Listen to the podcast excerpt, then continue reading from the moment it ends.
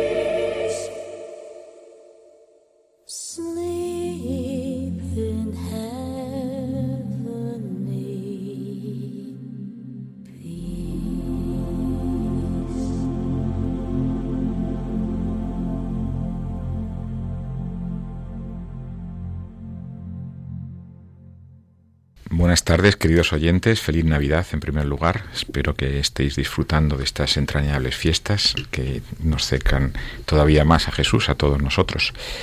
El día de hoy vamos a dedicar el programa a hablar un poco de las conclusiones de la reciente cumbre de cambio climático celebrada en Madrid y luego dedicaremos una larga entrevista con la persona que está coordinando la Comisión Diocesana de Ecología Integral que lleva trabajando ya varios años aquí en la Diócesis de Madrid y que ha sido especialmente activa durante estos días de la cumbre. Acabamos de escuchar un villancico mm, que todos conocemos, una voz eh, preciosa de Susan Boyle, una cantante católica escocesa que seguramente muchos conocerán. Como hacemos habitualmente, iniciamos el programa con un comentario eh, ambiental, vamos a decir, del, del Evangelio de hoy. Hoy es la fiesta de los santos inocentes y el Evangelio que nos propone la Iglesia es el de San Mateo. Cuando se marcharon los magos, el ángel del Señor se apareció en sueños a José y le dijo, Levántate, coge al niño y a su madre y huye a Egipto. Quédate allí hasta que yo te avise porque Herodes va a buscar al niño para matarlo. José se levantó, cogió al niño y a su madre de noche, se fue a Egipto y se quedó hasta la muerte de Herodes. Así se cumplió lo que dijo el Señor por el profeta. Llamé a mi hijo para que saliera de Egipto. Al verse burlado por los magos, Herodes montó en cólera y mandó matar a todos los niños de dos años para abajo en Belén y sus alrededores, calculando el tiempo por el que había averiguado de los magos. Entonces se cumplió el oráculo del profeta Jeremías. Un grito se oye en Ramá. Llanto y lamentos grandes. Es Raquel que llora por sus hijos y rehúsa el consuelo porque ya no viven. Es una escena tremenda en estos días de Navidad, de alegría por el nacimiento de Jesús. Eh, vemos cómo eh, desde el principio también el, Señor es, eh, es, causa a veces de, sufrimiento, porque hay su vida mm, no, no siempre es aceptada.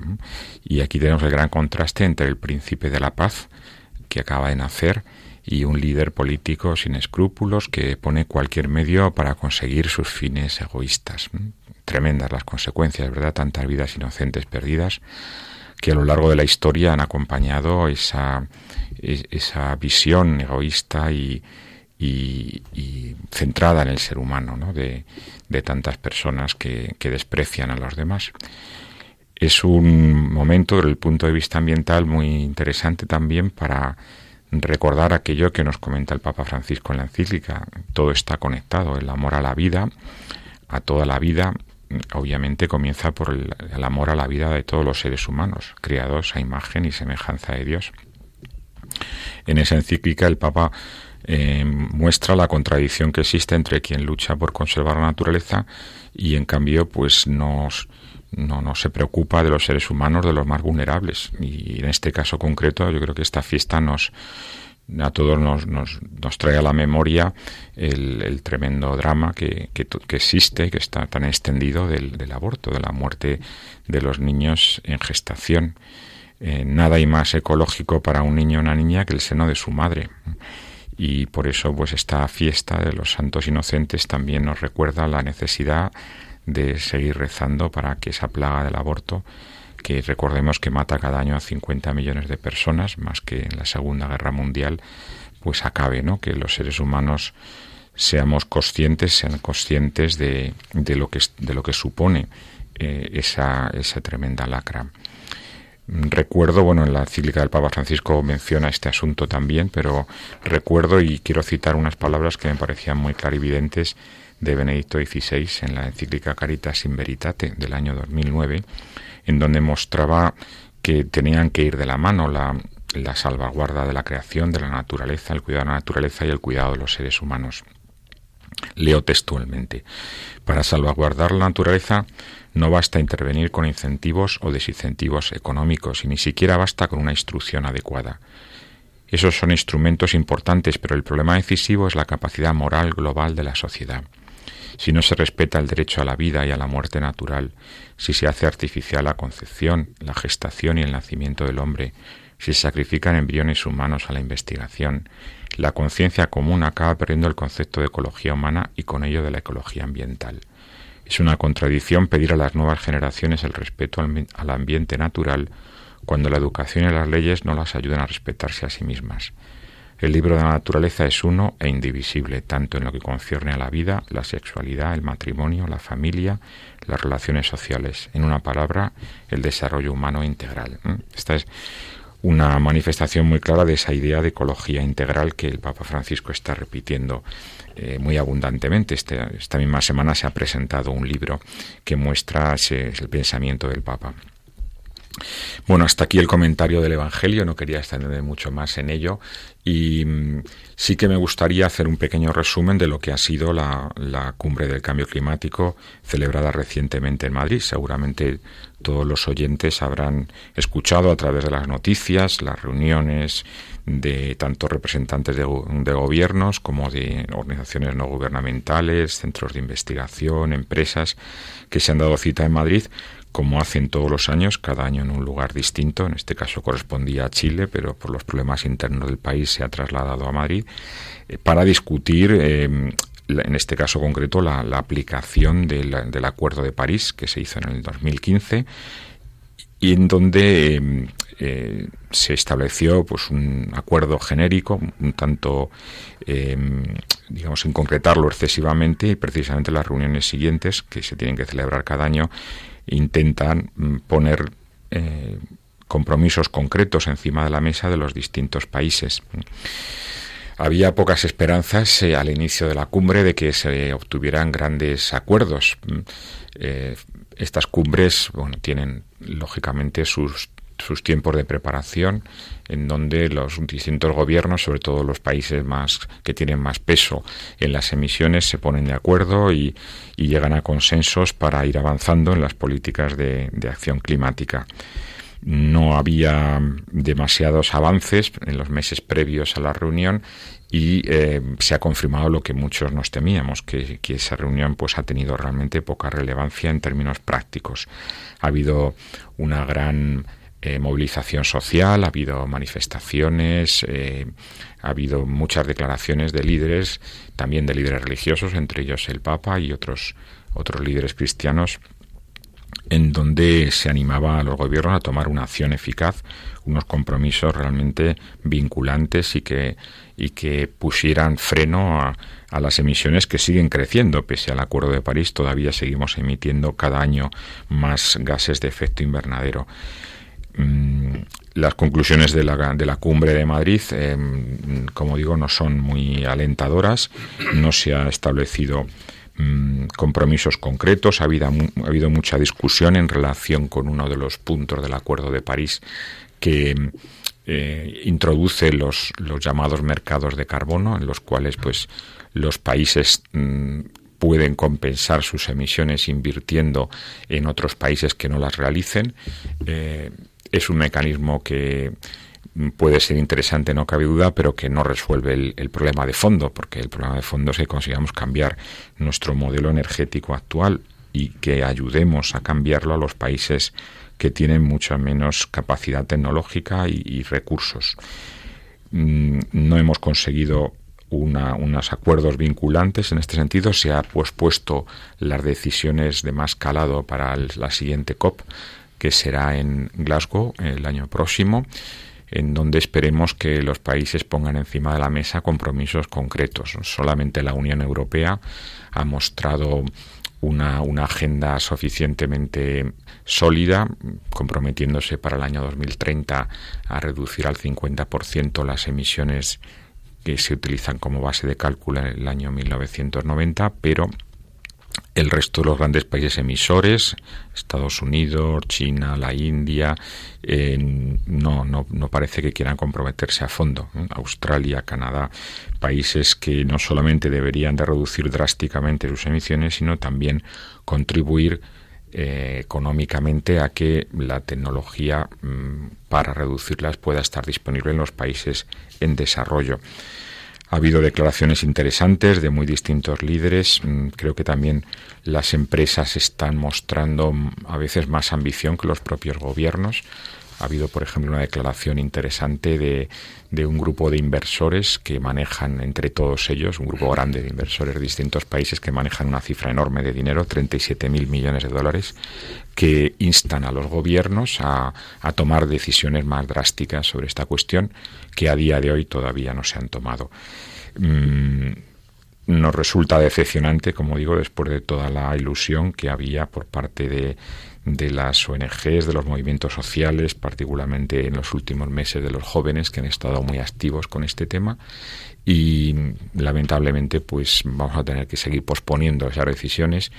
Y bueno, aunque sea un comentario un tanto pesimista por mi parte, pero pero al, al, a la postre parece que hubiera sido mucho mejor no organizarlo porque todo el, todos los viajes y toda la energía que hemos consumido durante estos días pues no ha ayudado a, a largo plazo a resolver el problema y obviamente pues las emisiones en sí lo, no, no lo ayudan. O sea que casi lo mejor sería haberse reunido por, por teléfono o por teleconferencia en lugar de, de organizar una reunión presencial que, como digo, pues no ha dado lugar a compromisos vinculantes. Pero en fin, vamos a ser optimistas y esperanzados. Estamos en época de Navidad y es una época de esperanza y esperemos que en los próximos meses estos, estos compromisos lleguen y, haya acuerdos realmente operativos que hagan que las emisiones empiecen por lo menos a dejar de crecer, porque insisto, siguen creciendo pese a todo, ¿no? pese a todos los acuerdos que hemos ido tomando en los últimos años ya se ve que no son realmente suficientes y ni siquiera hemos parado el crecimiento. No digo ya nada revertir el proceso, que es lo que tendríamos que hacer. Como he dicho al inicio del programa, hoy contamos con un invitado especial que lleva muchos años trabajando en temas ambientales, eh, al inicio de una manera un tanto personal, según ahora nos contará, eh, y, ya ahora de una manera pues mucho más mucho más eh, directa y además muy comprometido con la labor que la Iglesia está realizando en esta cuestión. Estoy hablando de Carlos Jesús Delgado, padre de familia, consultor de una de las consultoras importantes del país, eh, consultor senior, hay que decir, o sea que es un hombre senior manager, me dice, muy bien.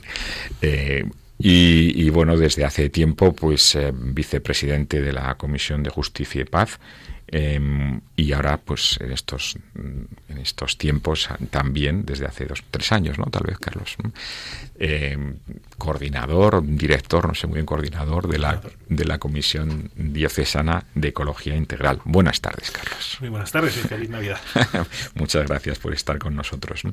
Bueno, como digo, llegas, llevas tiempo trabajando en temas de derechos humanos, doctrina social de la Iglesia, eh, ¿Te has acercado al medio ambiente a través de ello o es una vivencia personal que, tienes desde.? No, es, más bien una experiencia personal. Desde jovencito siempre mm, eh, teníamos la suerte de los fines de semana poder ir a la Sierra de Madrid con mis padres teníamos pues un apartamento por la zona de San Martín de Valdeiglesias, por ellos de la presa. Entonces nuestra de jovencito pues era teníamos correrías por los montes persiguiendo huellas de jabalí y disfrutando de las encinas, subiéndonos a los árboles, disfrutando del pantano de San Juan. O sea que, había un acercamiento natural por, por parte vivencial.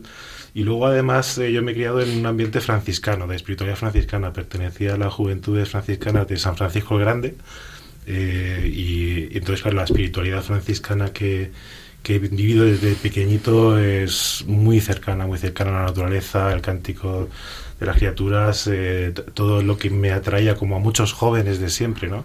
Era la figura fraterna de Francisco con los más pobres y necesitados como los leprosos en su momento, pero a la misma vez con la naturaleza, ¿no? Y ese binomio del ser humano y la creación colaborando, mm, conviviendo eh, con esa fraternidad y ese cariño, pues claro, es algo que atrae muchísimo, por lo menos en, mi juventud. Em, ¿Cuánto tiempo llevas coordinando esta comisión? ¿Cuándo se creó esa comisión? Pues la comisión tiene un previo que, eh, o sea, primeramente en Justicia y Paz, nosotros ya en, en la Comisión Diocesana de Justicia y Paz, tanto a nivel de Madrid como en la Comisión General de Justicia y Paz el tema medioambiental y el tema de, del cuidado de la creación, la custodia de la creación lleva muchísimos años. Tenemos mucha gente implicada, tenemos bastantes publicaciones al respecto. Eh, sobre todo tenemos a nuestra hermana Isabel Cuenca, que es la que más implicada y años lleva con esto y que nos lo ha inculcado también a todos un poco. Eh, entonces, ya de por sí a nivel diocesano había unos previos que cuando había algo ambiental, pues siempre nos tocaba alguna cosa, ¿no? De hecho, eh, cuando en el 2015 el Papa Francisco constituye la Jornada Mundial de Oración por el Cuidado de la Creación, eh, y, propone que sea el 1 de septiembre, pues justo en el año siguiente, porque claro, esto lo propone casi en agosto, el primero de agosto, pues no, llegábamos a tiempo a nivel mundial en ningún sitio casi. Entonces en el 2016 el cardenal Osoro nos, eh, pues, bueno, nos pidió a, Justicia y Paz puesto que la carta motu propio eh, pedía que fuese el Consejo Pontificio de Justicia y Paz eh, y el Consejo Pontificio para la Promoción de la Unidad de los Cristianos los que preparasen esa jornada mundial de oración por el cuidado de la creación. Entonces nosotros nos hicimos cargo de esa jornada y se constituyó una comisión que hasta el día de hoy sigue funcionando, que es la Comisión Mixta Ortodoxo-Católica para esa celebración. Y ahí se, eh, los ortodoxos, en una reunión con ellos, pues me nombraron eh, que fuera el coordinador de esa, de esa comisión. Porque esta jornada la iniciaron ellos, ¿no? Hace más años, ¿no? Eso es. Esto mm, realmente viene en un encuentro europeo el tercer encuentro europeo en 1997 en la ciudad de Sibiu, en Rumanía, el Consejo Mundial de Iglesias tiene un, un, encuentro en el cual, de hecho, participamos activamente bastantes españoles. Y, eh, de hecho, aquí en Madrid estuvimos haciendo una preparación bastante importante para presentar también allí unos talleres. Y, y, en estos encuentros, eh, en el 2007, me parece que fue en el 2007, eh, y en este encuentro de 2007, eh, una de las cosas que se decía, uno de estos talleres hablaba precisamente de, de eh, teníamos que hacer algo con el medio ambiente. Ya Juan Pablo II también hablaba de ello. Es decir, eh, hay un, una, un signo de los tiempos, hay un algo en el aire que a nivel cristiano interconfesional se veía que teníamos que tener una conciencia más clara con la defensa de la naturaleza. ¿no? Entonces ya desde Sibiu se propone un tiempo para la creación, que los ortodoxos son los primeros en utilizarlo a nivel oficial, uh -huh. Y de ahí surge pues luego también en este, en este camino de acercamiento que tenemos desde el Concilio Vaticano II, pues esta necesidad de que, que viene, nace también de, de, los papas anteriores, pero que con el Papa Francisco pues da un paso más y constituye un tiempo junto con los ortodoxos uh -huh. y con los anglicanos y los protestantes, porque el tiempo de la creación es algo que tenemos a nivel ecuménico con el Consejo Mundial de Iglesias. Yeah. Pero a nivel de acción, en su motu propio, propone que sea con las iglesias ortodoxas, especialmente con los que uh -huh. trabajemos más. Sí, de hecho hay una declaración, si no recuerdo mal, conjunta de Juan Pablo II y el patriarca Bartolomé en el año 2002, creo recordar, uh -huh. precisamente sobre este tema de la custodia de la creación. O sea que realmente la colaboración uh -huh. es muy, muy amplia. ¿no? Y finalmente, ¿cuándo se crea la Comisión Diocesana de... La de, comisión, de... el primer año, en el 2016, tenemos la primera Jornada Mundial de Oración. En el 2017, que ya vemos que, que empieza a tomar conciencia la diócesis de que esto es algo que vamos a hacer más habitualmente, uh -huh. Eh, pues tenemos una entrevista con el cardenal y él nos propone también pues el, que constituir una comisión ya a, nivel diocesano con dentro de la Vicaría para el Desarrollo Humano Integral que se dedique plenamente a, lo que es mostrar la riqueza de la Laudato Si, dirigir la diócesis, encaminar esos pasos un poquito a, a conocer la, la, la, encíclica papal de Laudato Si y a implementar los cambios necesarios para vivir la ecología integral que nos propone el Papa Francisco. Por tanto, desde septiembre de 2017 llevamos trabajando en esta comisión junto con la comisión eh, ortodoxa mixta ortodoxo católica que esa solamente ahora se ha quedado para la Jornada Mundial de Oración. La preparación, sí. ¿Y hay más diócesis en España que tengan estas comisiones?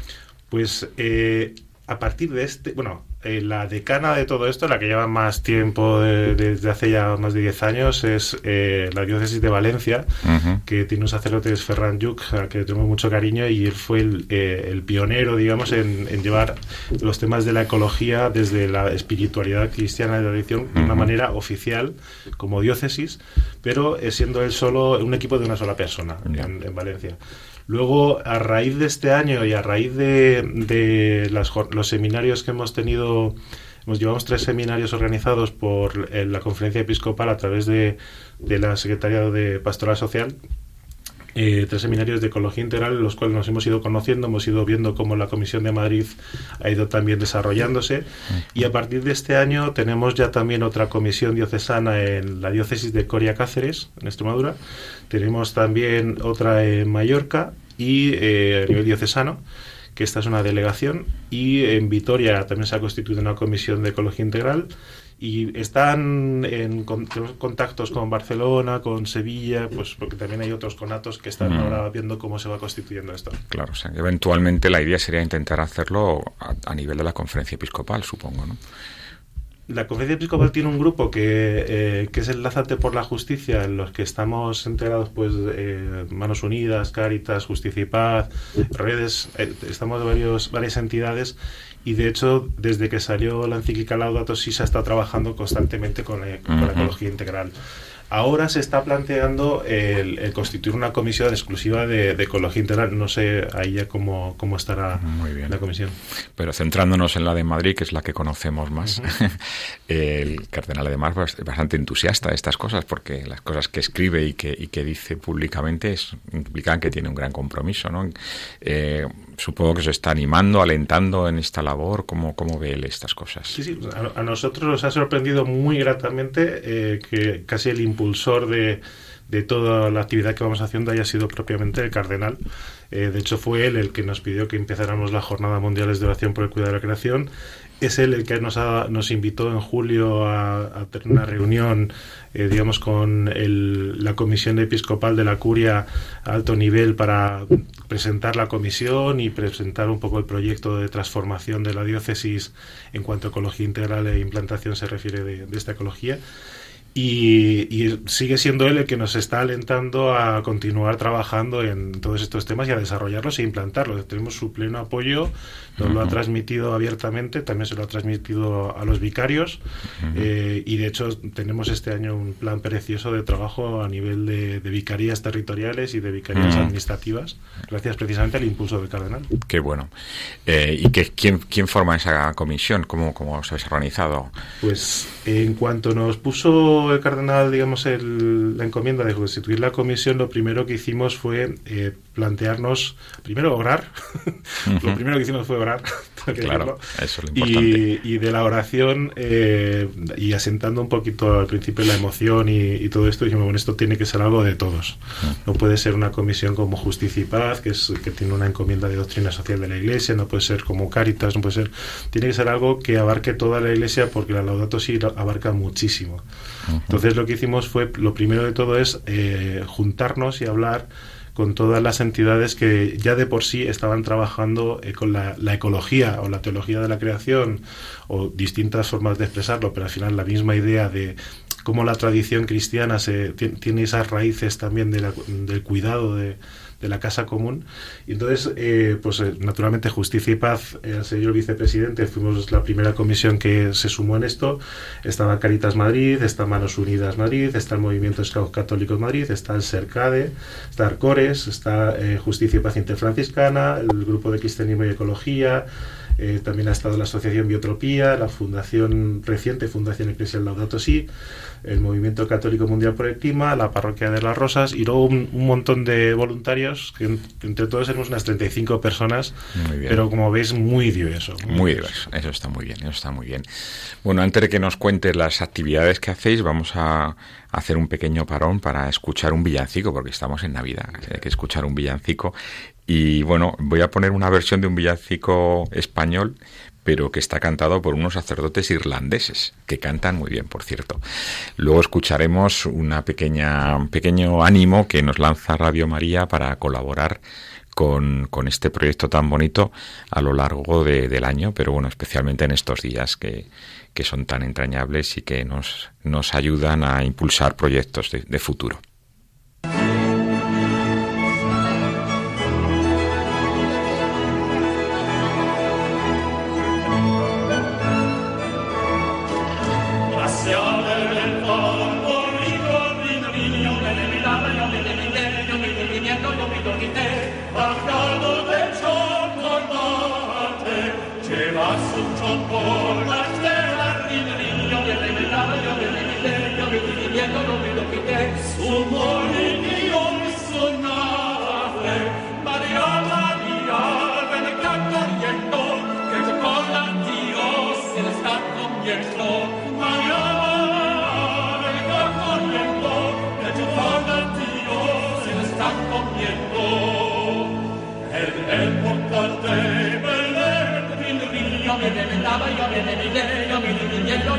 て痛みを捨て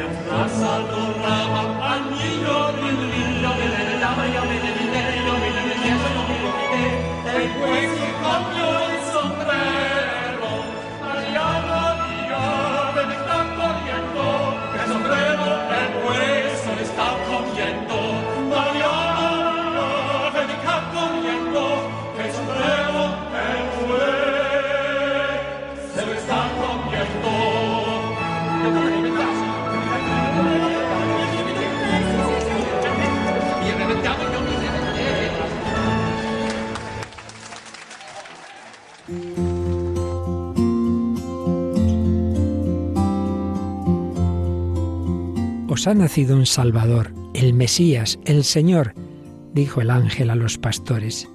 Radio María transmite cada año esta buena noticia. Gratis la hemos recibido, gratis queremos compartirla y decir a cada hombre, también para ti ha nacido Jesús, es tu Salvador, te quiere sacar de tu desesperanza, de tu tristeza, de tus esclavitudes, de tu egoísmo, de tus situaciones de muerte. Para seguir haciéndolo necesitamos tu ayuda, tu oración, compromiso voluntario donativo, pequeño o grande. Puedes informarte de cómo colaborar llamando al 91 822 8010 o entrando en nuestra página web radiomaria.es. Así podremos llegar a todos los hombres y decirles de corazón, feliz Navidad. Pues muy bien, estamos de vuelta. Bonita canción, ¿verdad, Carlos? Una villancico, villancico precioso. Bueno, nos estabas contando eh, la, cómo se constituyó la Comisión Diocesana de Ecología Integral de la Diócesis de Madrid que haciendo ya bastantes cosas, ¿no? Cuéntanos un poco qué actividades tenéis o cómo estáis organizados, qué grupos hay, en fin. estamos organizados, pues siguiendo un poco con lo que te comentaba antes de la canción, eh, todos estos grupos eh, tienen delegados a nivel oficial, es decir, que, que una representación oficial de todas estas comisiones, de delegaciones, grupos. Eh, tenemos una reunión mensual en, en las oficinas del Obispado de Madrid. Eh, participamos también de una reunión mensual de coordinación con la Vicaría de Desarrollo Humano Integral e Innovación eh, que dirige eh, pues el sacerdote de José Luis Segovia, es el vicario de, pastor de, esta vicaría. Y pues desde esta coordinación general que tenemos intentamos sobre todo implantar la, la, encíclica Laudato Si con todo su contenido y, uniéndola naturalmente con la doctrina social de la Iglesia anterior, pues a través de un, plan que hemos diseñado, eh, que nos sentamos en, una convivencia, precisamente estas entidades, eh, pues allá por julio, es la segunda, el segundo año que lo hacemos, y diseñamos un plan de acción más o menos para lo que es eh, implantar todo esto. a día de hoy, ahora mismo, el, proyecto, digamos, tenemos cuatro áreas definidas dentro de la comisión. Vamos a revisar un poco las áreas porque igual puede a muchos nuestros oyentes puede animarles a que creen comisiones parecidas en sus diócesis, que animen a, a sus obispos a que, a que lancen esa iniciativa. Vamos a ver, ¿qué, qué áreas tenéis ahí de pues, trabajo? Nosotros trabajamos eh, prácticamente en cuatro áreas. La primera área, naturalmente, para nosotros, además por ser una, una, entidad católica, tenía que ser la área de comunión y de comunicación. ¿no? La, en el momento en el que estamos varias entidades implicadas, necesitamos que la comunión sea algo sentido y, y profundo dentro de esta comisión por lo tanto, tenemos un equipo bastante bueno que, que está haciendo una labor. Este año, de, hecho, en estos dos meses se han volcado en sacar la página web, que ya por fin tenemos, que es www.cdimadrid.archimadrid.es. Eh, y han hecho una labor bastante buena. Desde ahí, eh, ellos generan un espacio también un poco virtual para poder recoger iniciativas que la gente nos quiera volcar a través de la plataforma, de la página web. También desde esta plataforma se ha colgado una iniciativa eh, muy especial, que es yo creo que la iniciativa reina que tenemos ahora mismo, que es la de fomentar unas encuestas de sostenibilidad en la diócesis de Madrid, eh, dirigida especialmente a dos, dos ámbitos. Uno es el ámbito parroquial, es decir, estamos eh, eh, animando a los párrocos de todas las vicarías a que vayan cumplimentando esta, este formulario, esta encuesta, para detectar, por una parte, en qué situación se encuentran las parroquias en cuanto a, digamos, cohesión con la idea de la ecología integral de la Laudato Si, tanto a nivel de infraestructuras como de consumo, como de pastoral, de actividades pastorales y en cuanto tengamos ese inventario de, parroquias comprometidas que tienen, digamos, eh, un interés especial por la Laudato Si, pues empezaremos a desarrollar un segundo plan eh, basado en este que sería un poco la... Eh, pues una red de coparroquias, de parroquias con, con esa inquietud para poder colaborar, compartir conocimiento, mm, experiencias y, profundizando en la pastoral. El otro nicho es Bueno, y también para ayudar a los que quieren empezar con esto y todavía, porque claro, muchos de ellos pueden tener interés, pero igual falta conocimiento, falta trayectoria y, bueno. Mm. Queremos que haya un espíritu de contagio, es decir, en el fondo mm. esto es ilusionante, pero hay mucha gente que todavía no lo ve, entonces hasta que no eh, hasta que no vemos que algo funciona, pues eh, por prudencia o por, por, por, los motivos que sean, nos frena un poquito. La inercia, la inercia también es complicada. Entonces, espero que estas parroquias, que ya tenemos bastantes que están empezando a trabajar, eh, además con proyectos maravillosos, nos vayan contagiando, que de eso es lo que ya está pasando. cada vez son más parroquias las que nos consultan, las que nos van diciendo, bueno, ¿y esto cómo lo han hecho? ¿Cómo podríamos darme el teléfono de? ya empieza a existir esa red de gestión del conocimiento, entonces suele estar bastante bien. Y el otro nicho que, que, se mueve también a la par es el de Caritas Madrid, que se ha sumado también a esta encuesta y están eh, proyectando también realizarla en todas sus infraestructuras y, digamos, sumarse también a esta iniciativa de, de generar esa, esa red también de, gestión del conocimiento en cuanto a la ecología. Muy bien. Bueno, entonces tenemos en primer lugar un área de comunión y comunicación, ¿no? Luego, esto de la inventario de las parques supongo que será un área más relacionada con la gestión ambiental, ¿no? Con la ¿O cómo, organizáis sí, o sea, la, encuesta por una parte está muy orientada a la infraestructura, a cómo eh, se consume la energía, qué mm. posibilidades tiene, un poco... Mm. Es, es, un poquito pararnos a pensar qué tipo de, casa tenemos y qué le haríamos a nuestra casa para ser más eficiente, para ayudar más, no, no tanto al planeta como la gente, sino al ser humano. Es decir, al final la contaminación que generamos en Madrid eh, afecta muchísimo a la salud de las personas. Sí. Y luego además educa mucho, ¿no? El ver que, en una parroquia se, estas cosas se toman, se toman un poco en serio, pues también ayudará a que mucha gente que, que está un poco más alejada de la fe vea que los, los católicos también nos tomamos en serio el cuidado de la, del planeta. ¿no? Y de, hecho, la siguiente la creación. La, siguiente área que os quería presentar es el área de formación. ¿no? El área de formación precisamente eh, tiene muchísima importancia, lo primero por el, el, alto nivel de los componentes de, esta, de este área. ¿no? Son, la mayoría sois. Sí, estoy, estoy también ahí, efectivamente. catedráticos, sois eh, personas a muy alto nivel nacional e internacional eh, con una alta experiencia, además de muchos años en estos campos, con lo cual eh, sois personas más que adecuadas para dirigir esta formación, que además este año, gracias al vicario del clero y, a la curia en general, pero especialmente a don Carlos, al cardenal, eh, estamos haciendo una campaña de formación a los sacerdotes por vicarías. Entonces, cada mes estamos yendo a una vicaría territorial y estamos dando unas charlas formativas a los sacerdotes en cuanto a qué es la ecología integral y qué es realmente eh, la Comisión de Ecología Integral y qué servicio, cuál, es el servicio que nosotros eh, les ofrecemos para ayudarles en su pastoral en cuanto a, la Laudato Si. El otro área que existe también es el área de conversión ecológica y buenas prácticas que está muy ligado a esta, porque es un, área en el cual ya nos ha pedido también la diócesis que, vayamos eh, estableciendo unos protocolos de actuación que sirvan tanto pues a, nivel de cuando se construye un nuevo templo se rehabilita cuáles serían los criterios de sostenibilidad que tendríamos que aplicar. En cuanto a compras, consumo, eh, ya sea en eventos parroquiales o en la propia diócesis, pues tener en cuenta también los criterios de sostenibilidad, pues que de, cero plásticos, de eh, sostenibilidad en cuanto a compra local, generar la, menor huella posible hídrica y de carbono, etcétera, eh, y, también ayudando a generar en esa red de coparroquias pues esa gestión de conocimiento y buenas prácticas no solamente en España sino en el exterior. Eh, tenemos la última área que sería el área de sensibilización y espiritualidad. Eh, que es para nosotros también muy importante porque es la, el área encargada de esta Jornada Mundial de Oración por el Cuidado de la Creación y de, también poner en común el, el, camino que desarrollamos con la sociedad civil, que es el camino de los Objetivos de Desarrollo Sostenible.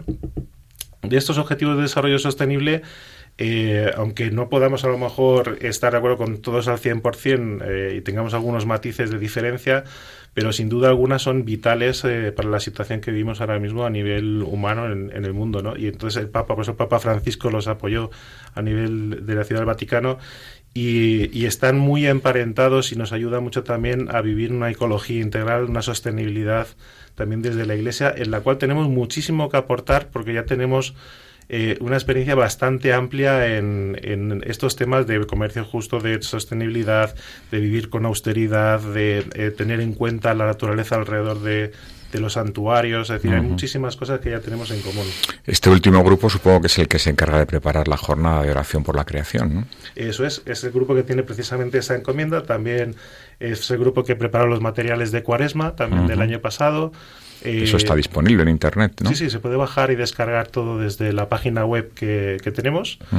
y, y, bueno, eh, todo lo que sea ir generando y recuperando la tradición católica del cuidado de la casa común, ya sea no solamente en la espiritualidad franciscana, sino también los textos bíblicos, en San Agustín, en muchísimas, eh, mucha parte de la doctrina social de la Iglesia ya de por sí, eh, también está esta área desarrollando esa sensibilidad, eh, también pues yendo incluso a los colegios a dar talleres de, formación de este tipo. Muy bien, yendo a las actividades más recientes, eh, habéis estado, o hemos estado, yo también estoy en esa comisión, pero en fin, eh, hemos estado activos en, en, la cumbre climática. ¿Qué, actividades concretas se han hecho estos días?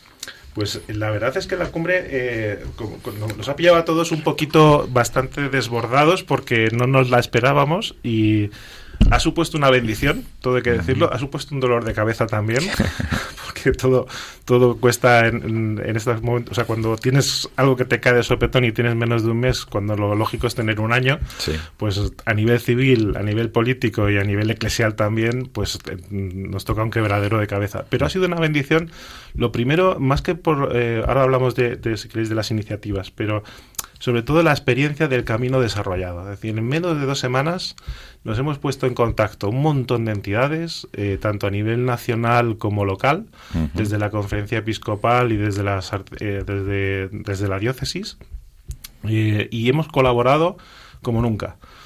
Primero, eh, anteponiendo la actividad y el sacar adelante la actividad eh, por encima del nombre, de quién convoca, de quién no convoca, quiénes somos. Es decir, ha habido un espíritu de colaboración y de comunión muy rico, muy, muy bueno. Qué bien. Eh, que nos ha animado mucho a, continuar este, esta forma de colaboración en, este año, en próximas actividades.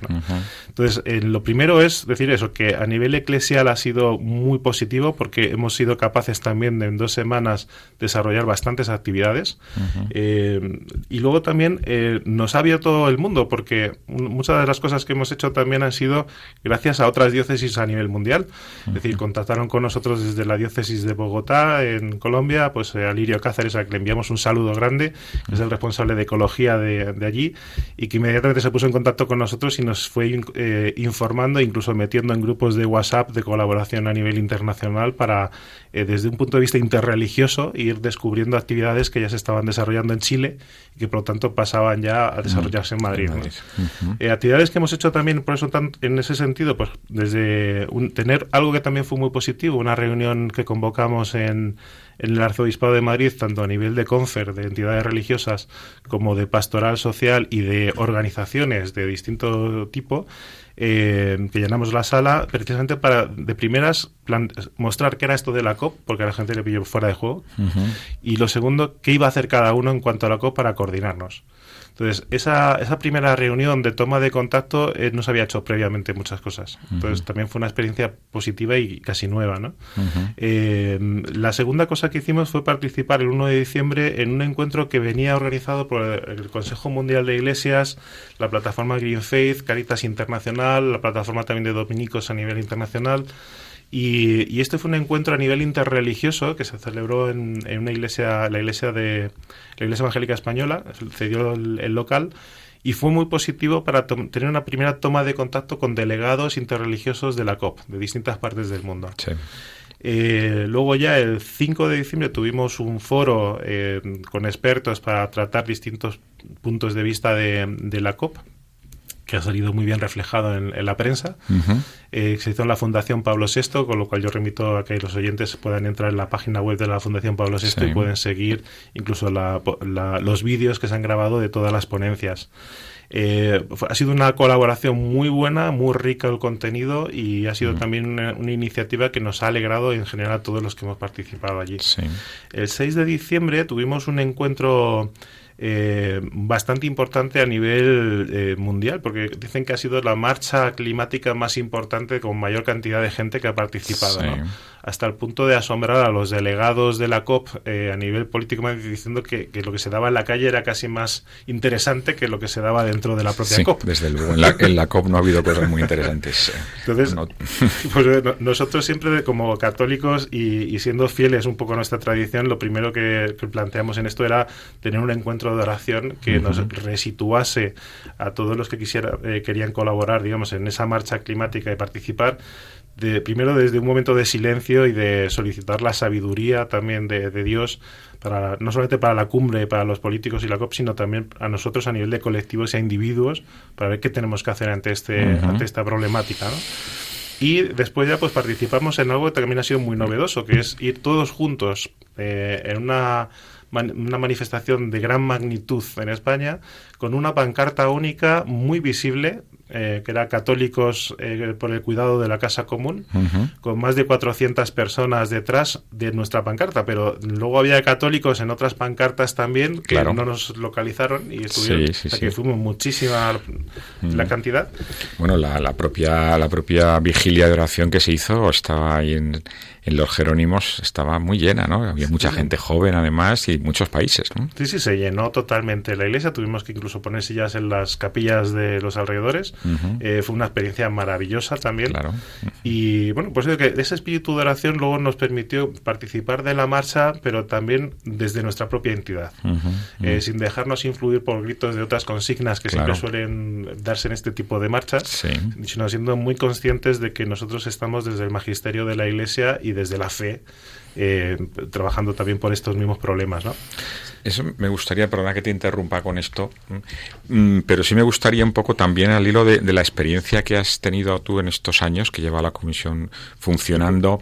Em, por lo que ves, por lo que cuentas, la, visión es muy esperanzadora, pero bueno, también hay reticencias, también hay dificultades, ¿no? ¿Cómo, cómo crees que podríamos em, ayudar ¿no? a, que, a que este mensaje pues fuera mejor recibido? ¿Cuál es tu valoración, digamos, de, cómo la Iglesia española se enfrenta a esta, esta cuestión? ¿no? ¿Qué, ¿Qué podríamos hacer para impulsarla más? Bueno, yo creo que, nuestra iglesia es muy peculiar en muchas cosas, por nuestra propia cultura, por nuestra propia trayectoria histórica, y, tenemos muchas dificultades eh, para, adaptarnos a grandes procesos. Nos costó mucho el Concilio Vaticano II, nos han costado algunas encíclicas, y esta es una encíclica rompedora. Laudato Si es una encíclica de una magnitud mm, tremenda, y por lo tanto eh, siempre está el espíritu de prudencia de a ver si vamos a hacer algo que pueda molestar a un sector u a otro de la iglesia. ¿no? Ante, y, siempre también está eh, la, posible sospecha de algunas personas que es infundada y fuera totalmente de lugar, pero también de que esto era algo de, la política, de algunos sectores de, o filosofías, que si podemos eh, también pensar que esto es una vuelta a la naturaleza y a la adoración de la naturaleza. Sí, un panteísmo encubierto algo de esto. ¿no?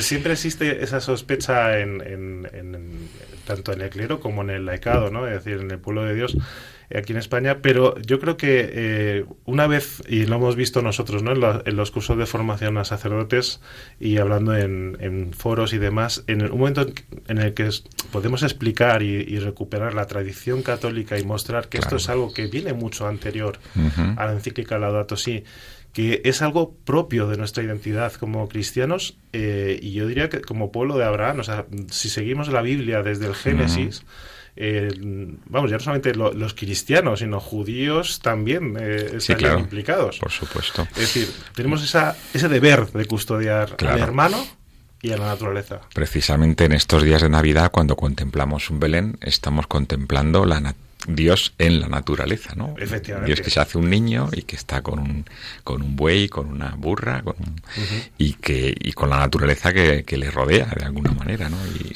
la, primera es que se enteran de lo que ha pasado realmente. Efectivamente. Y los seres humanos que era que estaban más en relación con la naturaleza que eran los pastores, precisamente. Así que es un buen momento para darnos cuenta de que la tradición cristiana no, no solo no está enemistada con la naturaleza, sino que es que es parte de ella, ¿no? Esto no lo han inventado otros y lo estamos copiando, no, no, no. Esto viene de nuestras propias raíces.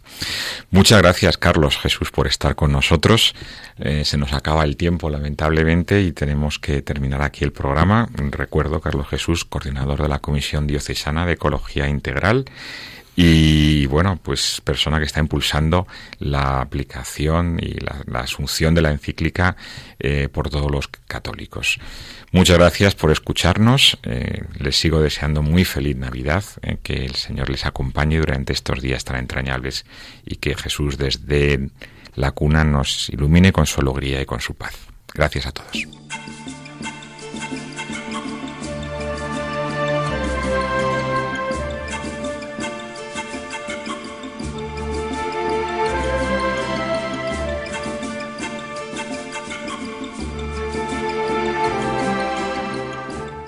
Acaban de escuchar el programa Custodios de la Creación, dirigido por Emilio Chubieco.